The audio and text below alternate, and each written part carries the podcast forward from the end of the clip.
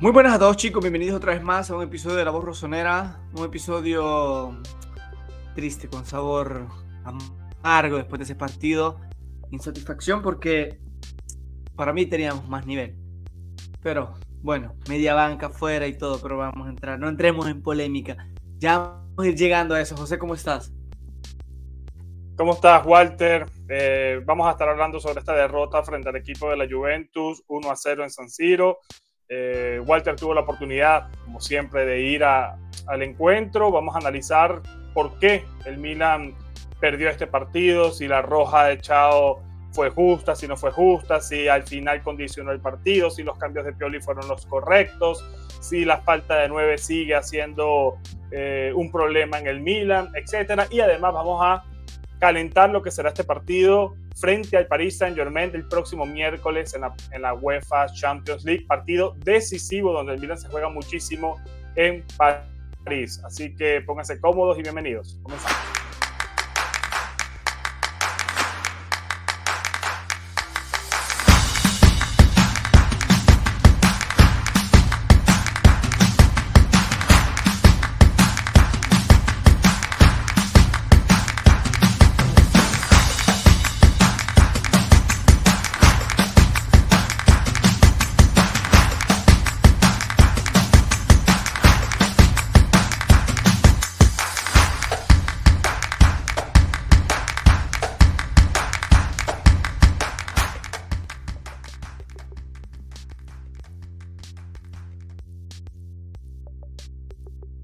Y Walter, antes de comenzar, quiero agradecer, por supuesto, a todos los miembros eh, premium que hacen posible que este canal siga haciendo videos, siga con el podcast. Este episodio además va a estar disponible en Spotify. Agradecer a todas las personas que están en, que están en pantallas. Hay algunos que faltan, ya lo iremos agregando. Allí de eso se encarga nuestro querido Julito. Y si quieres participar y ser miembro premium, recuerda que puedes acceder ingresando en el QR directamente en pantalla o en el link que dejamos siempre en la descripción. que tenemos?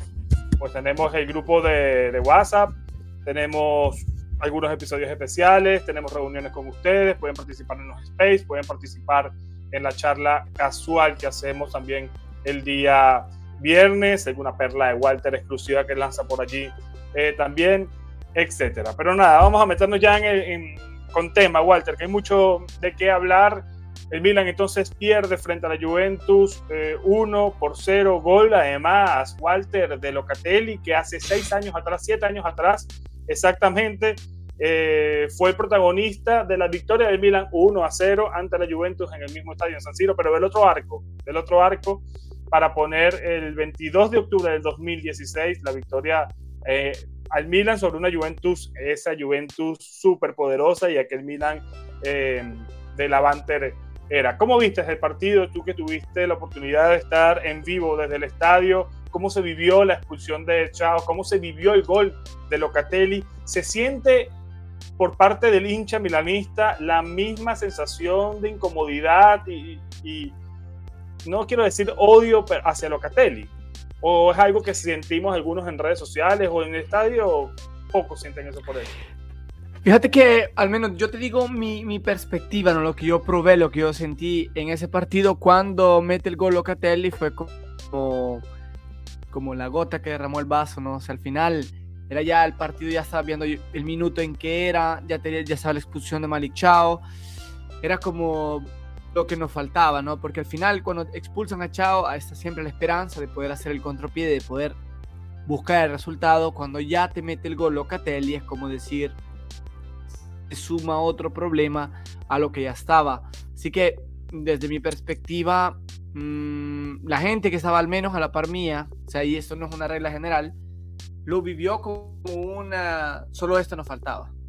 O sea, porque si, vos ves el gol, o sea, el gol se vive se ve perfectamente que fue una desviación, ¿no? Que fue un desvío, como se dice aquí en Italia.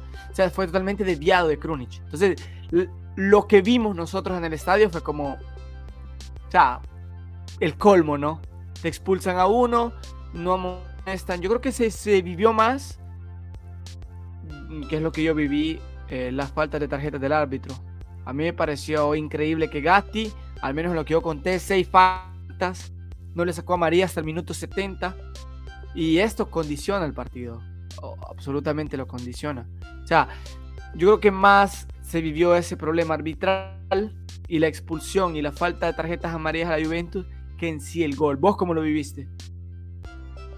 No, yo lo viví como vivo todos los partidos frente a la Juventus. Siempre voy predeterminado a que el árbitro va a hacer algunas de las suyas. Por eso cuando expulsan a, Chao, mi primera, mi primera respuesta, y, lo tuiteé, fue otra vez la Juventus siendo de las suyas contra, contra el Milan. Luego, en frío, sí creo que la expulsión fue justa. Eh, es complicado. Yo creo que a ver, si le sacaba amarilla, para mí no pasaba absolutamente nada, porque la falta no fue una falta dura. Creo que eh, el mismo Chao, el propio Tomori podían acercársele antes de que rematara el arco. Ya son interpretaciones, pero la expulsión, viéndolo en frío, tomando en cuenta el reglamento, que es último hombre y que lleva directo al arco, está legal, es roja. Aquí el problema y el análisis que tenemos que tener todos nosotros es ¿por qué quedó Chao solo con, con Kane? ¿Por qué las líneas del Milan estaban tan adelantadas? Esto es un problema que luego el propio Stefano Pioli lo declaró en, rueda de prensa post partido y dijo, es un error, una ingenuidad de Chao a la hora de marcar, porque pudo haber tenido cualquier otra herramienta para, para tumbarlo o, tratar de quitarle el balón a, a Ken, algún, algún empujón cuerpo a cuerpo, eh, o simplemente dejarlo ir. Eh, pero creo que no se lo esperó a Chao que la pelota llegara allí y que le quedara a, Ken, pero los otros jugadores, Carabia, Florenzi y Tomori, estaban unos metros bastante adelantados con respecto a, Chao y allí el propio Pioli ha reconocido que es un problema de funcionamiento a la hora de defender que salió mal en esa jugada y se terminó concretando además de mala forma con, con la falta y la expulsión de Chao y para mí ahí termina el partido. Walter, ¿qué quieres que te diga? Yo igual vengo de tener tanta fe con la Tinto que yo dije, nada, voy a tener fe hasta el final con el Milan porque yo sí siento que el Milan es más que la Juventus, y lo dijimos, y lo dije en, el live previo al, al, partido. Y siento que incluso con 55, 60 minutos que la Juventus jugó con un hombre de más, yo siento que el Milan fue superior, no fue superior porque fue un partido bastante parejo, pero sí siento que el Milan lo tenía medio controlado el encuentro. Lo que pasa es que físicamente no dio el equipo. No dio, y los cambios tampoco funcionaron. Jovic ya empieza a desesperar un poco. Giroud se comió esta en el primer tiempo que si entraba todo cambiaba. De un gran paradón por parte del polaco Chesney. Eh, y luego hay bajas, ¿no? No está Chuwex, se tuvo que entrar eh, Romero ya al final. y luego el cambio más polémico de todos, el de Adli. Adli para mí no había tenido un buen partido, no sé cómo lo viste tú, había tenido un partido regular, también había estado equivocándose constantemente, sobre todo en el primer tiempo. Creo que lo saca mm, por, más por físico que por otra cosa. Jugar durante tanto tiempo con un hombre más requiere más actividad física por parte del jugador que sufre la expulsión. Y el Milan se notó que incluso con los cambios al final del partido no daba más. Estaba perdiendo 1 0 en San Siro con la Juventus y parecía que estaban pidiendo la hora para terminar el calvario del sufrimiento que tenían por, por correr de más.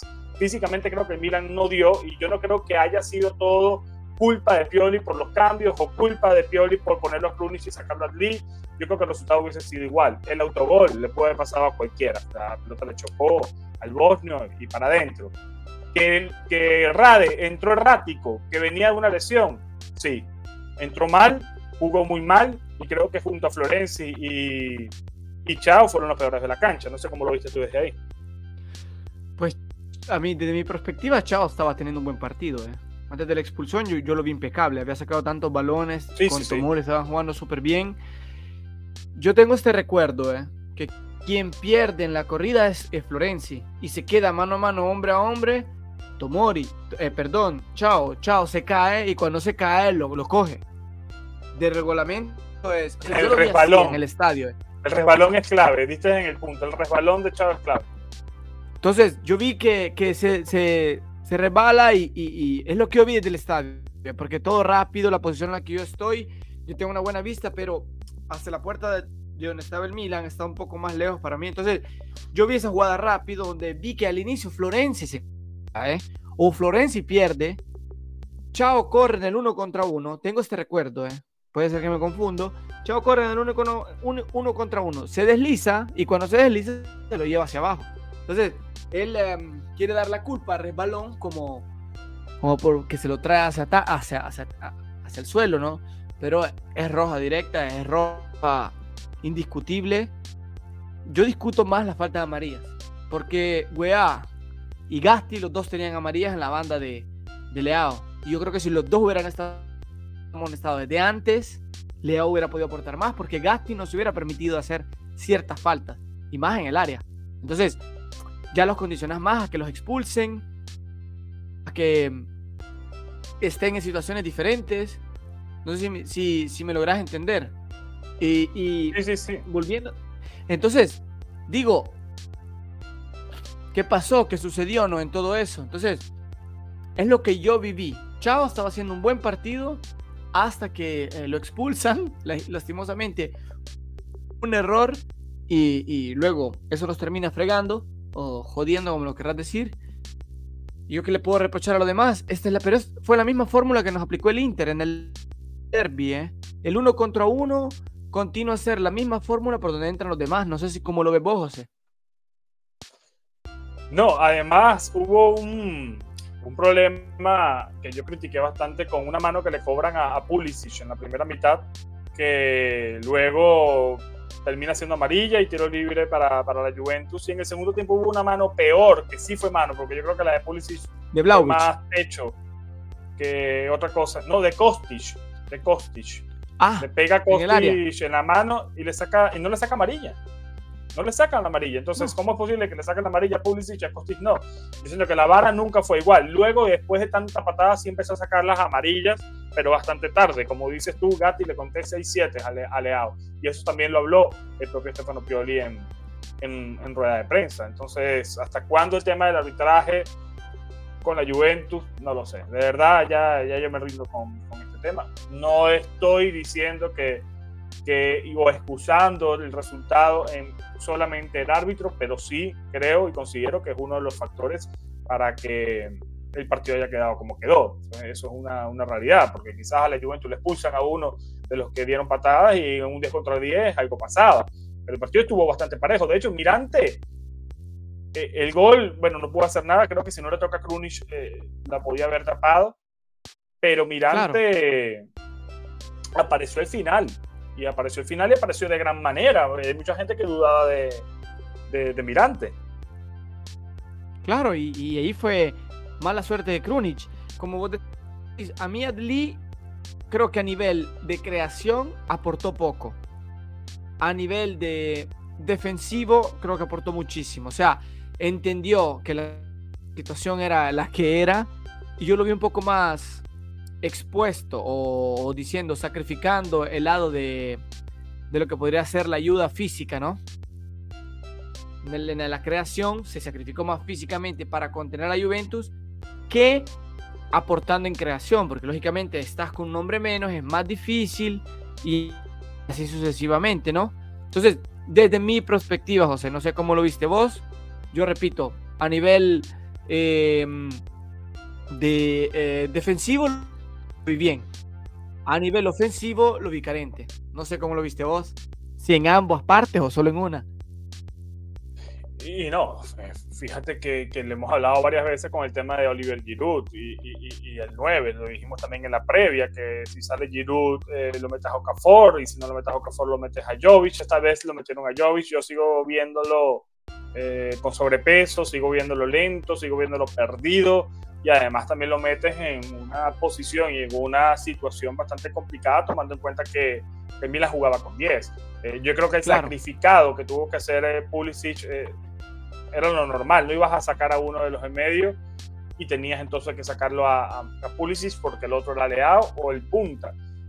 Entonces estaba entre Giroud y, y, Pulisic. Ahora, ¿por qué sacó a Giroud tan pronto? No sé si fue pensando en, en el partido frente al París para no desgastarlo, tomando en cuenta lo que digo yo de que jugar con 10 condiciona físicamente a, los jugadores, eso no lo entendí. Eh, pero ¿qué más pudo haber hecho Pioli para ti? para ti, por ejemplo, el cambio de Adli con Krunic.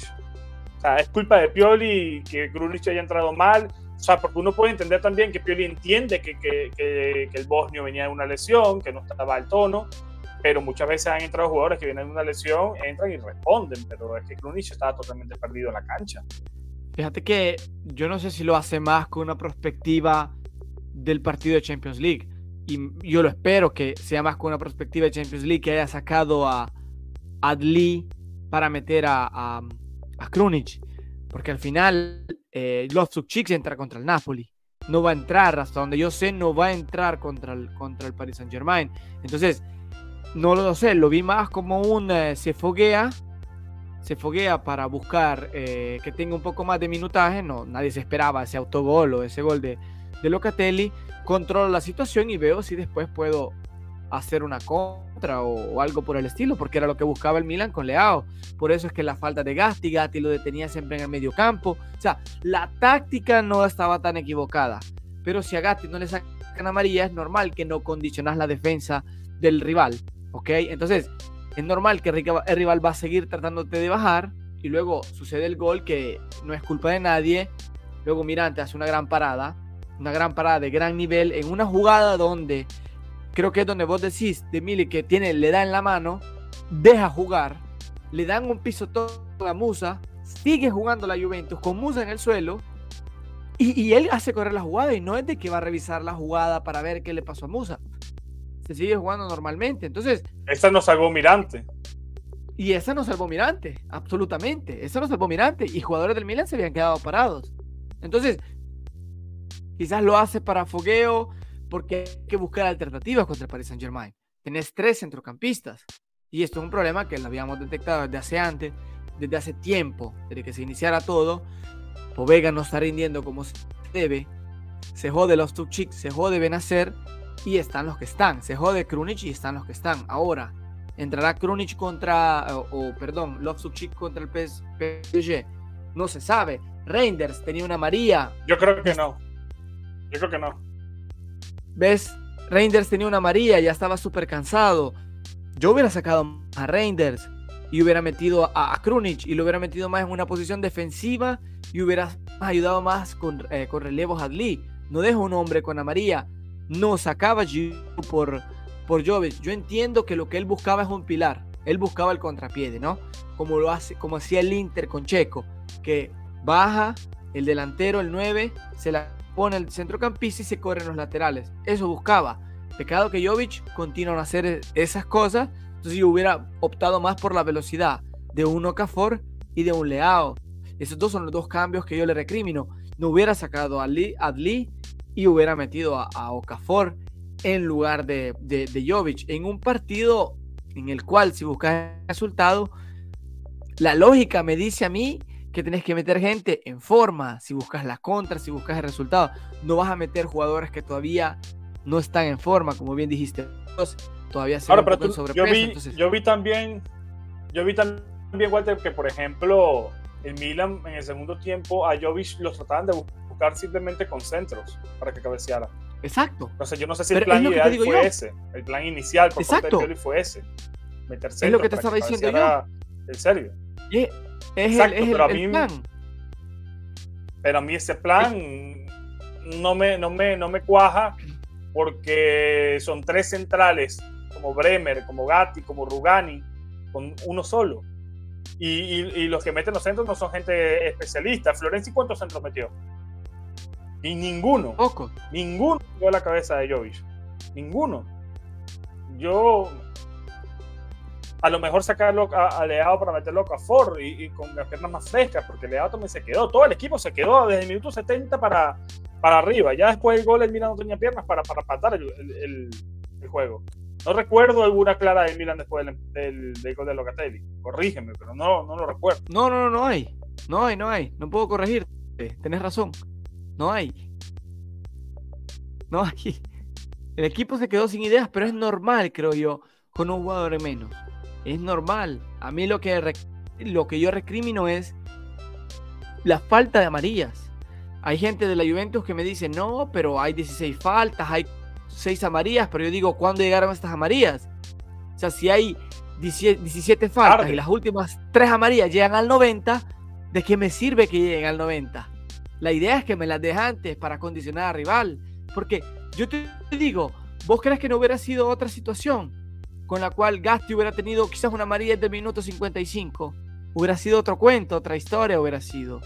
No es lo mismo que te den desde el minuto 80 con eh, tres cambios que tiene la Juventus. O sea, me da risa a mí que me vengan a decir, sí, pero los jugadores más amonestados son de la Juventus. Pues claro, después Gatti, creo que el primero que amonestaron fue Weah, que lo amonestaron como en el, en el 50. Y luego Gatti en el 70. Y luego no sé quién más amonestan, pero amonestan cuatro. Pero, ¿en qué minuto los amonestaron? Es normal que si me amonestas tres o dos después del 80, con dos cambios que tiene, que tiene Alegre, ¿de qué me sirve? Me puedes amonestar a uno en la banca también y no me cambia un caso. O sea, estamos siempre la misma. Es la relevancia de los números, ¿no? Lo que vos y yo hablábamos el otro día, José. Que los números dicen una cosa y los hechos son totalmente otra. Entonces, ¿de qué sirve que amonesten jugadores al minuto 80 si ya no sirve de nada? Es normal que el Milan no trate de buscar resultados. No, no, y además de eso, eh, Walter, yo decía hoy en, en X, en Twitter, como lo quieran llamar, que eh, me parece también curioso, ¿no? Que el Milan haya perdido, bueno, curioso no, sabemos que el Milan ha perdido dos encuentros y los dos han sido ante los rivales más duros que puede tener este año el campeonato, como son Juventus e Inter, y además rivales históricos para nosotros, el derby de, Milán y el clásico, y el derby de, de Campeoni, como, como dice también por allí. Pero, por ejemplo, los partidos llegan después de una fecha fija y previo a un partido de Champions. Esto te condiciona mentalmente porque algunas decisiones que puede tomar el entrenador están basadas también pensando en el partido del miércoles contra París. No contó con todos estos jugadores antes. Y yo sé que el Inter pasó por esto también cuando nos enfrentó a nosotros. Pero el Inter pasó por esto una sola vez. Nosotros tenemos que pasar por esto dos veces, contra el Inter y contra la Juventus. Y además, ya con un antecedente en Champions de dos empates que te obligan a salir a ganar o por lo menos a no perder frente a París el próximo miércoles. Entonces todo esto influye. Yo no estoy justificando el resultado con la expulsión, no estoy justificando el resultado por el calendario, no, pero cada factor hay que sumarlo para llegar a una conclusión final. No podemos estar aquí, yo se lo decía a alguien por allí, eh, ¿cuál es la obsesión de estar buscando culpas todo el tiempo? ¿Por qué Pioli hizo esto? Tienes que pedir la cabeza de Pioli. Claro. Ya está. O sea, es un equipo, hay varios factores y las situaciones son las que son. Para mí el Milan sigue siendo más que la Juventus y no me cambia mi pensamiento este resultado, porque es un resultado para mí mentiroso, porque se vio totalmente manipulado por una situación que ya sabemos todos cuál fue, que fue la, la expulsión de, de. Pero sin eso, quizás el Milan lo perdía, no lo sabemos. Pero yo creo que en el 11 contra 11 el Milan fue ligeramente superior, porque el partido estaba bastante trabado. Yo soy de acuerdo. Y algunas personas, y algunas personas, Walter, no sé si coincidas, algunas personas le piden al Milan muchísimo, muchísimo ante rivales duros como la Juventus, como si estuviésemos jugando contra el Palermo o contra el Messina. La Juventus también tiene, la Juventus también tiene eh, favoritismo para ganar la Serie A, tomando en cuenta que no están en, competiciones europeas. Yo solo te quiero dar una, te quiero analizar qué es lo que estábamos hablando a inicio de la temporada. El Milan antes de que jugara con el Borussia Dortmund juega contra la Lazio, ¿ok? Que se gana 2 a 0 y el Inter juega contra la Sedernitana. Jornada 8, el Milan contra el Genoa que ya se había acabado, el Inter contra el Bologna. Vamos a la jornada 9. El Inter juega contra el Torino. El Milan juega contra la Juve. Y nosotros tenemos el partido de Champions contra el PSG. Y lo tiene también eh, en las, esta semana el Inter. Luego, que esa es la, cosa crucial, ¿no? El Inter en casa contra la Roma. Eh, y nosotros contra el Napoli. Es aquí donde, yo me, donde a mí me da fastidio. O sea, yo voy a jugar Juventus sábado, domingo miércoles PSG y domingo contra el Napoli.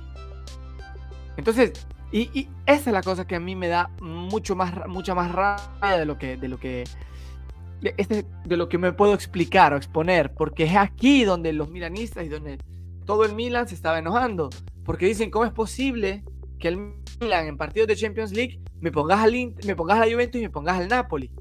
Seguidos. O sea, no es de que hay una sosta y luego después va en bajada, pero aquí ya me estás condicionando, no en el campeonato, sino en Champions League. Me estás condicionando, me estás obligando a sacrificar alguna cosa. Y luego se vuelve contra, se va en casa después del Napoli contra el Udinese en casa y el, el, el Inter contra el Atalanta. Pero los partidos que el Inter tiene en confronto con los que tiene el Milan son un poco más blandos, desde mi punto de vista. Luego los interistas lloran y dicen que no es así. Y casualmente, no sé si te has dado cuenta, eso no es teoría complotista, pero quien hace el, el calendario de la, de la Serie A es uno que trabajaba con Mourinho en el Inter del triplete. Así que váyanse las interpretaciones. Él es el encargado de hacer el calendario de Serie A. Ya se sabía el grupo de Champions League y se crea este tipo de calendario que yo, a mí, de mi perspectiva, es. Crea el calendario, Walter. Aquí yo hablo desde. Total, porque los calendarios generalmente cuando se filtran, este, de repente te dicen jornada 1, jornada 2, jornada 3, pero no sé si es televisado, no tengo ni idea. O sea, ¿cómo se hace el calendario? ¿Es por un sorteo? ¿Es porque le sale los cojones a alguien? Que, quiero creer que no. ¿Cómo es el sistema?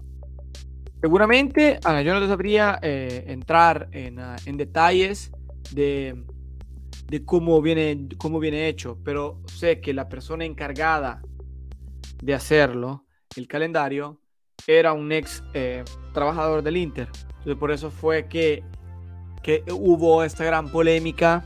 Luego te voy a, voy a tratando de buscar para ver, darte información de quién es esta persona.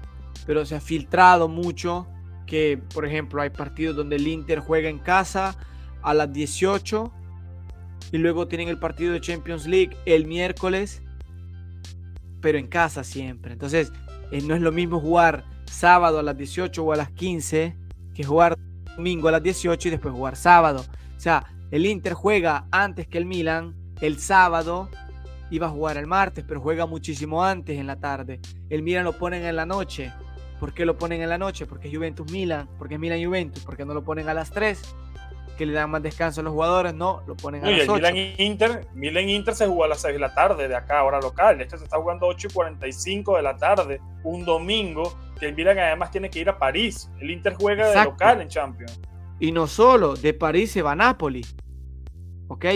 Entonces, estas son las tipos de cosas que la gente puede decir, no, pero condicionan un partido.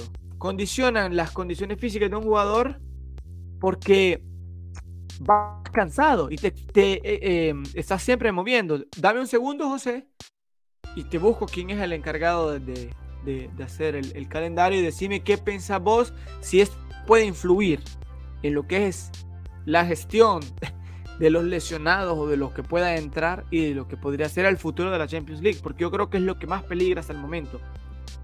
No, para mí claro que influye. De hecho, lo hablábamos en el live del viernes previo a este partido, donde Julio nos preguntó algo sobre este tema y yo, por ejemplo, dije que si a mí me daban a elegir, porque ya tú también lo mencionaste minutos atrás, al final con un calendario tan apretado y con elementos lesionados o sancionados, como le ha pasado además al Milan justo ahora, tienes que elegir, tienes que elegir. Y si a mí me hubiesen puesto a elegir entre perder contra la Juventus y ganarle París, yo en este caso acepto porque el Milan tenía una ventaja de dos puntos sobre el Inter en el liderazgo de la, de la Serie A. En cambio, la Champions se nos puede acabar el miércoles. Sea, de forma extraoficial se nos puede acabar perdiendo ese partido frente al París. No matemáticamente, pero sí se complicaría muchísimo de no ganar. Entonces, en este caso sí creo que la situación de un calendario tan apretado condiciona. Calendario apretado en y difícil en tema de rivales. Estamos hablando de Juventus, París, Napoli, al mismo tiempo, en cuestión de seis días. Todo esto tras una fecha FIFA donde el Milan tuvo a tres jugadores, 13 jugadores eh, convocados y casi todos vieron minutos. Algunos en América, caso Pulisic y caso, y caso Musa. Tuvieron que viajar, aunque creo que contra Alemania no sé dónde jugaron, pero bueno. O sea, distancias grandes hay. El propio Pellegrino viajó con la selección argentina. No jugó, pero viajó con la selección argentina. Eh, aunque no juegue, pero son situaciones que igual eh, agotan mentalmente más que, más que físicamente. Teo Hernández no jugó el partido frente a la Juventus, vamos a verlo eso como una ventaja en medio de todo este caos. Recordemos que fue sancionado por una acumulación de tarjetas amarillas y por eso no estuvo presente. Hace el mismo discurso para Mike Mañán, que em, este partido frente a la Juventus también por la expulsión frente al equipo del Genoa y llegarán ellos eh, sin minutos en las piernas frente al equipo de, París. Y además, eh, Walter será partido para ellos especial porque jugarán en su país. Teo jugará contra su hermano, mañana jugará contra su ex equipo o uno de sus ex equipos. Entonces, eh, espero, ¿no? Y confío en que Teo mañana, que tanta falta hicieron frente a la Juventus, sobre todo Teo, que fue suplido de una manera bastante triste por parte de Florenzi, esté en este encuentro.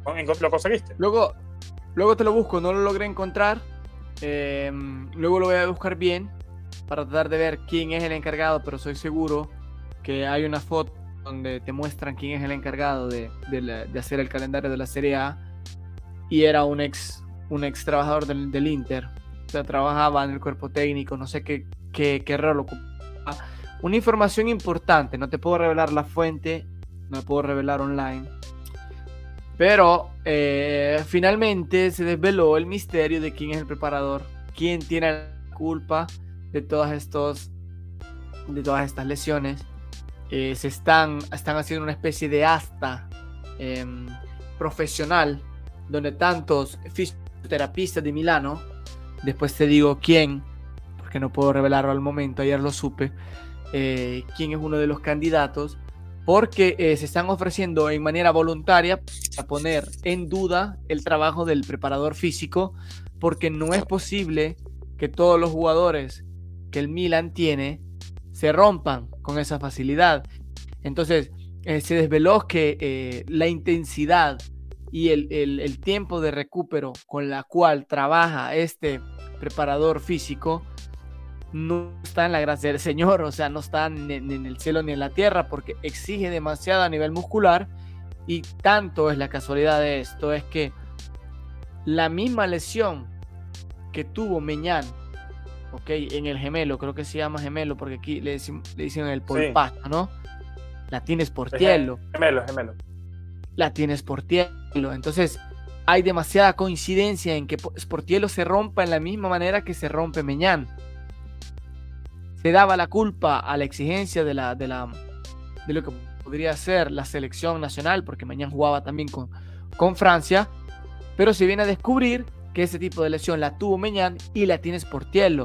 Demasiada casualidad, decidieron entrar un grupo de profesionales, decidieron entrar y le mandaron trámite. Eh. Mazaro se llama Daniele Mazaro, ¿no? O yo me confundo Mazaro Mazara. Daniele Mazaro, Daniele Mazaro. Mazaro, el, jugador, el ex, el jugador. Ok, con Daniele Mazaro. Ok, hablaron con Daniele Mazaro y le dijeron de que se, eh, se ponen a disposición para eh, poner a prueba los maquinarios que tienen este tipo de, fisioterapistas y probar con esta nueva tecnología el afatigamiento muscular. ¿Por qué el Milan está con afatigamiento muscular? No sé si lograste ver en las redes sociales que hay una media entre los partidos que se pierden los jugadores del Milan y los que se pierden los de los demás equipos y cuánto están fuera los del Inter y cuánto están fuera los de la Juventus y te das cuenta de que los jugadores del Milan se pierden demasiados partidos por los mismos problemas musculares. Entonces, en teoría, se le está buscando una solución a esto. Creo que eh, después del París, si no el viernes o el jueves iban a ir con ese tipo de maquinarios a probar, tratar de individuar cuáles son los problemas. Esta perla te la doy porque la supe ayer a medianoche, porque yo estaba presente cuando fue la llamada de teléfono y luego te explico quién fue y cómo fue.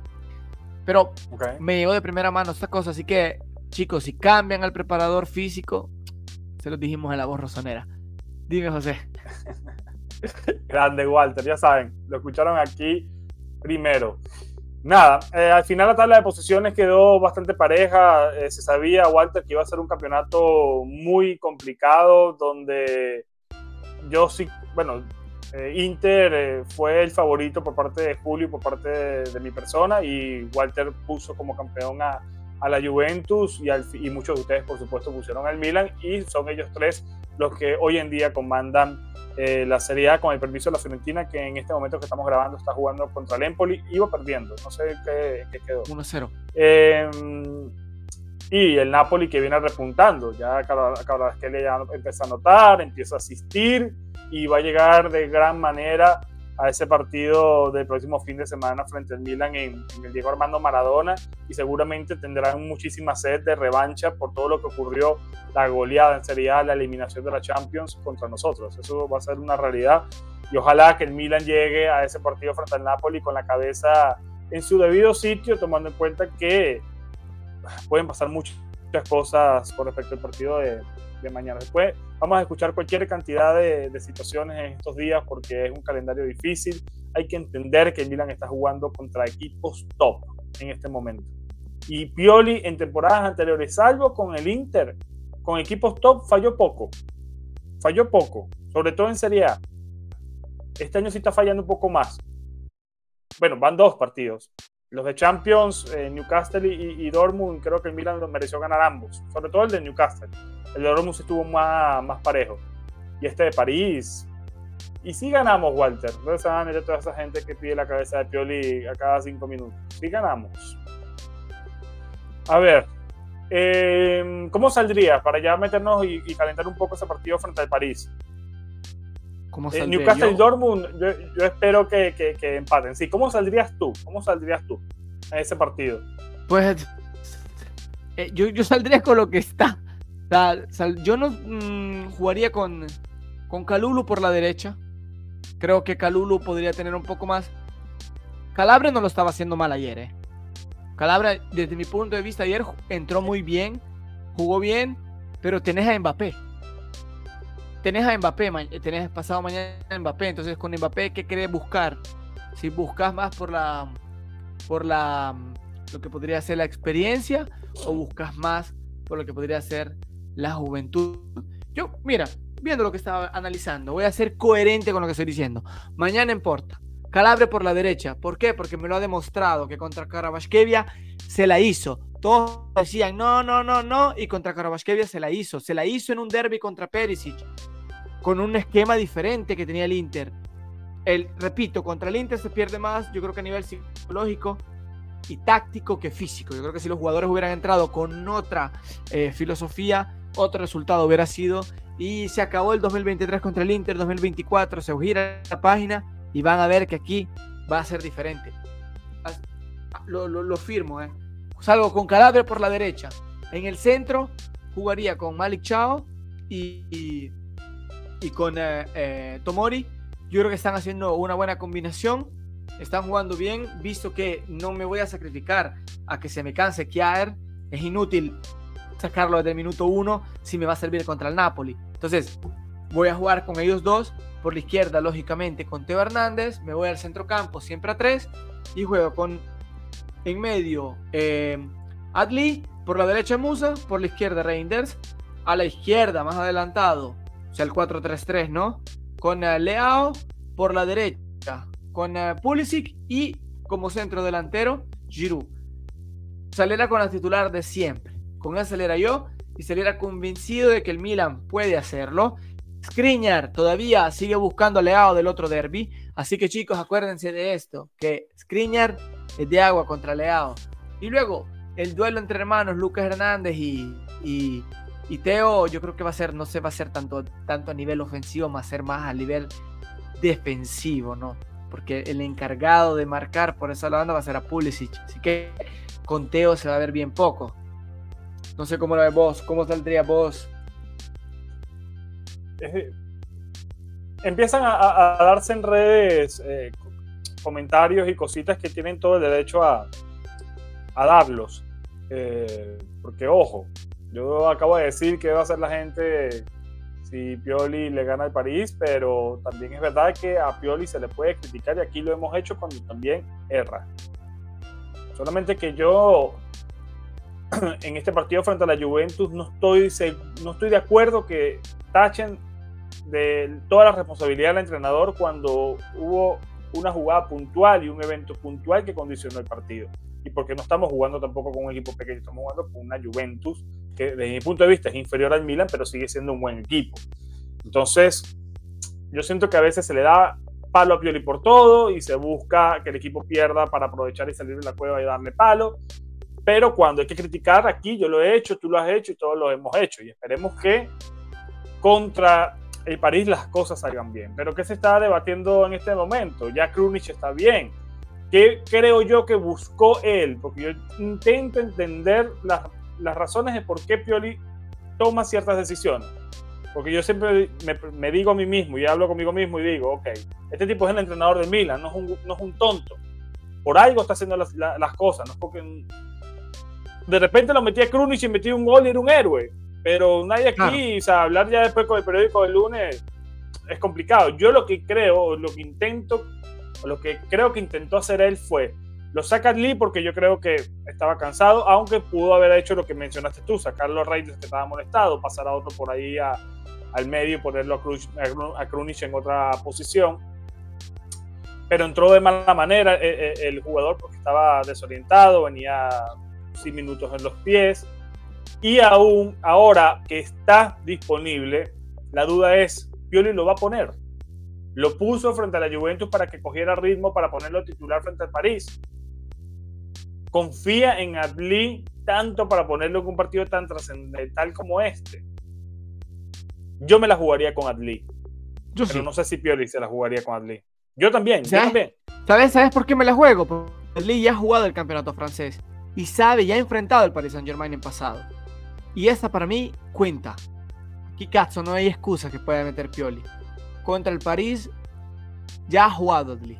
Entonces podría aplicar más, sabe lo que es el campeonato francés. Y esto podría ayudar, más allá de que el PSG no viene de un gran momento. No está jugando bien. Y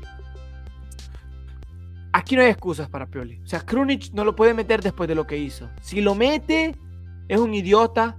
Si lo mete, me hace ver que la verdad es un terco, un necio, visto lo visto. O sea, basta. Aquí, como se dice aquí en Italia, sos un coglione. ¿Por qué? O sea, ¿con, qué criterio lo metes? Si no conocen el campeonato francés, si no viene de jugar bien, si viene una lesión, yo no creo que lo vaya a meter. Y espero en Dios que no lo meta. No sé cómo lo ves vos. No, yo, yo pregunto porque es que a mí no me extrañaría absolutamente nada. O sea, tomando en cuenta que nadie le convencía eh, como 5 y que él mismo confió en él para dejarlo ahí durante toda la temporada y que tuvo que pasar lo que pasó para meterlo a, a Lee, a mí no me extrañaría, pero si él, si Pioli es consecuente y lógico con lo que siempre él plantea y habla en, rueda de prensa, él siempre dice yo pongo los mejores. Físicamente y mentalmente se vio que Krunic todavía no está para jugar ese partido. Entonces, vamos a, tendría que pasar un milagro a nivel futbolístico en estos dos días de entrenamientos que convenzan a, de Krunic a, Pioli. Eh, pero mira, fíjate una cosa que también pudiera hacer el, entrenador, porque estoy, no me acordaba, pero quería buscarlo y lo acabo de confirmar. Contra el Dortmund jugó Reinders como 5, Musa por derecha y Povega por la izquierda, que lo hablamos con, con el chico este del Dortmund después del partido, que no nos había gustado el partido de, Mm, de Povega. Pero a mí no es me extraña. Pero fíjate, en ese partido no le dio la oportunidad Lee de titular. ¿Se la dará esta vez? ¿Se la dará esta vez? Yo creo que sí. Yo creo que las personas eh, comenten allí, ¿se la dará esta vez? ¿Le dará la oportunidad a Pioli a Lee por fin de jugar titular en, en UEFA Champions League? De visitante de París, sería graduarse también para él. De, de, resto, creo que no hay, no van a haber sorpresas. El 11 está el cual el que mencionaste. Leao, Giroud y Pulisic arriba. No está Chuwexe. No está Romero en, en, la Champions tampoco. Cuidado. Porque tampoco, creo que si están Jovic y. Jovic sí estaba. Jovic y. Sí. Y Okafor sí están. Eh, pero los Tuchik entrenó hoy por separado. No creo que llegue al partido. Entonces, si sale con Povega, Rangers y Musa, tendrían a Atli y a, y en el banco. Hay dos ya. Y luego Calabria, Chao, Tomorita, Hernández, no te lo quita nadie. Esa es la, la, alineación completa que seguramente el equipo sacará frente al París, que tendrá seguramente a Dembélé, a Gonzalo Ramos y a Mbappé arriba, que tendrá a Ugarte, que tendrá al otro chico que se me olvida el nombre por la derecha, que tendrá Vitiña, que tendrá Marquinhos, que tendrá seguramente acompañándolo a, Skriniar, a sí, eh, con Marquinhos, Lucas Hernández y eh, Hakimi por el otro lado. Y Donnarumma, por supuesto, en, en el arco. Va a ser un partido apasionante, un partido lindo. Yo veo un partido abierto, Walter. Eh, y quiero ya una tu pronóstico. Para mí, sí, claro, como vos decís, es un partido abierto, son dos equipos que buscan el resultado, con la diferencia que el, el Inter, sí, el PSG se va a buscar, o sea, la clasificación, están, digamos, más dolidos los que podemos estar nosotros, con dos puntos. Ellos hasta el momento, ¿a cuánto han sumado? Tres. Ganaron contra... Tres, pero perdieron 4 a 1. Tienen tres puntos, así que van buscando eh, el resultado para poderse asegurar, visto que el partido, o sea, este es un partido a matar. Yo lo veo abierto por ambas partes, porque por una parte el, Borussia Dortmund ganándole al, al, Newcastle se pone ahí, ¿ok? Entonces el Paris Saint Germain ganando se ubicaría como primero. El Milan ganando se mete ahí, ¿ok? Entonces con cinco puntos. Entonces es, es, un, eh, una fase de grupo súper abierta. Entonces, yo veo súper abierto el partido, veo a buscar el resultado, viendo cómo juega Luis Enrique. Va a, tener, va a querer tener un poco más la gestión de pelota de la que podría querer tener Pioli. O sea, aquí es donde el Milan tiene que aprovechar, tiene que esperar al rival. Yo creo que este es un partido donde tiene que esperar al rival y no tener que salir a buscarlo desde el minuto uno. Tenés que esperarlo, porque el PSG va a hacer ese tipo de gestión. Luego, por las bandas, puede hacer mucho eh, em, Leao, Pulisic. Entonces, yo creo que es un partido donde hay que esperar, dejar la gestión al, rival y buscar los espacios. Ojo que Hakimi ya tiene precedentes con Teo. Es increíble ese tipo de partido. Y Pulisic, por el otro lado, no sé si se enfrentó contra. No, Lucas Hernández estuvo dos años en el, en el, en el, en el, en el Bayern München, así que no jugaron juntos del Borussia no, Dortmund. Ya estaba en Chelsea. Ya estaba en el Chelsea. Sí. Pero igual, yo creo que es más talentoso eh, Teo del hermano. Yo creo que es más factible que lo pueda hacer. Es mejor defendiendo, pero es peor atacando el, el hermano de Teo. Entonces yo creo que en velocidad Pulisic podría ser de las suyas. En el área tenés a Marquinhos, que no lo veo gran cabeceador, pero tenés Skriniar. Pero está Giroud. Así que lo veo abierto. Lo veo abierto y no es de que tengan tantos talentos como los que tenían hace un par de años. O si hubiera sido el PSG del año pasado, por ejemplo, con Messi, con Neymar, con Mbappé, te hubiera dicho, me da un poco más de miedo, aunque sí no jugaban tan bien. Pero estaba Messi, estaba Neymar. Este año está Dembélé, está eh, Mbappé, que es el más fuerte. Así que veo un poquito más restringido. Ya viste que Mbappé dijo que se arrepiente de renovar, se quiere ir del PSG, quizás quiere jugar a Real Madrid con Bellingham. Todo ese tipo de factores afectan a nivel anímico. psicológicamente lo veo peor y yo quiero que vacunen a Donnarumma. Si el cielo me lo concede, quisiera que lo vacunara Leao a Donnarumma para que le duela. O, de verdad, te lo juro, quisiera que lo vacunara Leao. Así aprende y luego un gol de córner de Tomori. Así aprende por segundo vez. Pero mi resultado me lo pediste. 2 a 1 Milan. Va a ganar el Milan 2 a 1. Leao y Tomori, te lo dije ya. Y para ellos va a señalar el que se comió el gol en la final, no me recuerdo cómo se llama. El delantero. Eh, el que se comió el gol en la final. De la, de la, del Mundial del mundial, el francés que se ah, contra el tipo. El francés, sí, eh, se movió el nombre, pero sí, yo sé quién es. Eh, sí, el morenito. A ver, yo creo que el Milan empata 1 a 1. Y este partido, lo importante es ganarlo, pero más importante es no perderlo. Y luego salir a matar en, en San Siro. Es que estoy tratando de recordar los partidos de Milan de visitante en Champions eh, en, las últimas dos temporadas y, los resultados terribles. Bueno, Moni. Moni. Recuerdo la victoria contra el Atlético de Madrid con gol de Mesías. Eh, al Tottenham se le ganó de, visitante, ya no recuerdo. se le ganó en casa. De visitante quedamos 0-0. Se ganó en casa y visitante empatado. Y el Napoli se le ganó en casa, también empatamos de visitante, ¿no? 1-1 allá, con el penal que se para, Eh, que para Meñán. Con el Chelsea, con el Chelsea perdimos 0-3 y si le ganamos a si le ganamos a no, con el Salzburgo empatamos y al Dinamo Zagreb fue que le ganamos. Entonces, Y luego ganamos estamos hablando a de que hemos- en casa.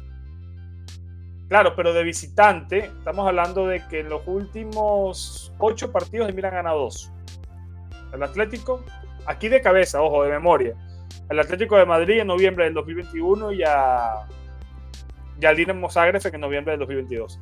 No recuerdo otra, otra victoria del Milan, así que complicado. Ojalá se destapen, ojalá sea un partido bonito. Yo creo que va a ser un partido bastante abierto.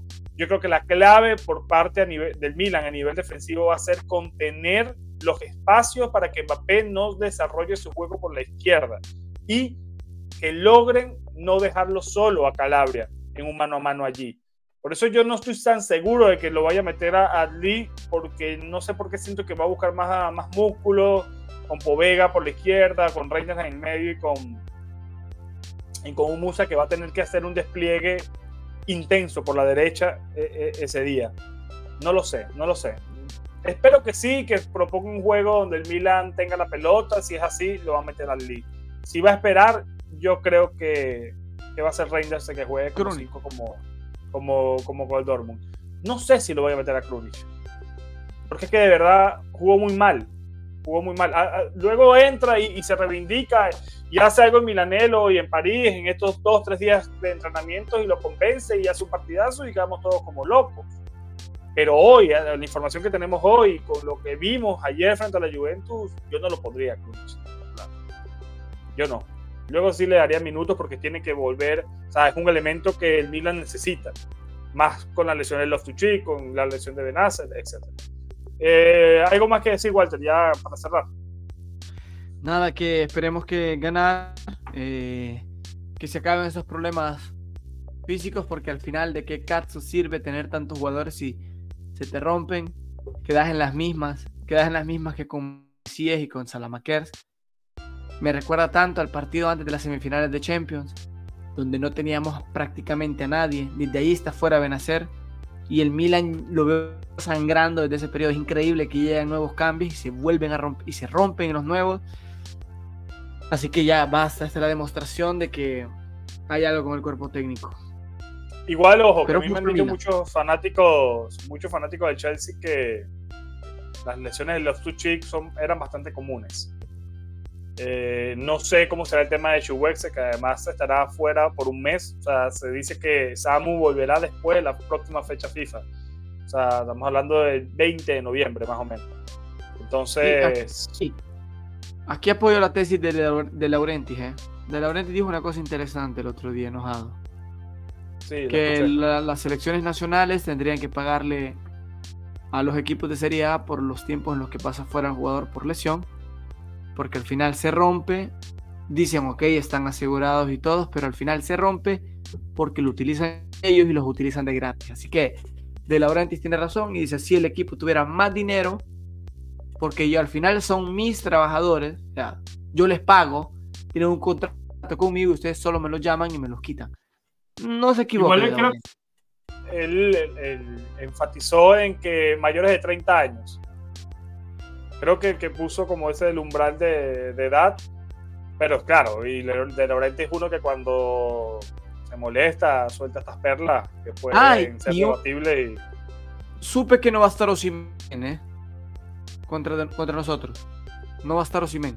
Luego vamos a buscar bien, pero me llegó una información ayer que no va a estar Osimen. No sé ahí si me lo puedes que- confirmar. No, ahí yo no tengo ni idea, pero las personas que estén viendo este episodio, dejen el comentario.